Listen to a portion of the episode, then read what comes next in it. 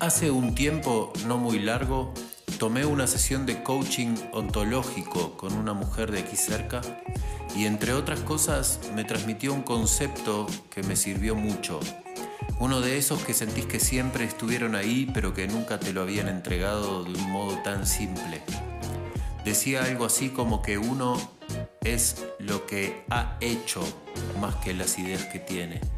Para mí es re fuerte porque siempre sentí que mi tesoro estaba en las ideas y esperé durante mucho tiempo que aparezca la idea que me ayudara a acomodar todo eso para empezar a entregarlo al mundo. Ahora puedo ver que se me estaba pasando la vida esperando esa idea brillante que por estar fijado en su búsqueda no estaba echando mano a ninguna de todas las otras que empujaban dentro mío por ser expresadas. Y esto me hace pensar más en grande, como todo, como siempre.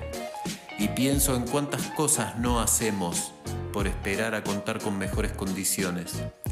Me surge decir que si el no hacer tiene que ver con un proceso de búsqueda y conocimiento de quién es uno o una, vale aunque recomiendo que no dejen pasar mucho tiempo mientras navegan por esas profundidades. Siempre hay gente para tirarnos una soga y sacarnos a la superficie. Por ejemplo, para lo que tiene que ver con procesos creativos, estoy yo. ¡Cling! Ahora, si el no hacer tiene su justificación en la falta de algún soporte tecnológico, por ejemplo, les ruego, no se dejen detener por eso, por favor, hagan. Siempre hay tiempos para mejorar calidades y es genial crecer haciendo.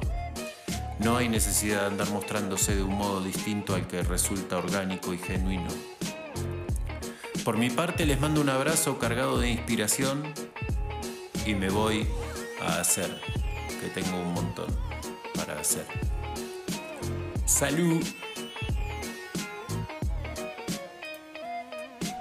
Coaching para escena www.coachingparaescena.com.ar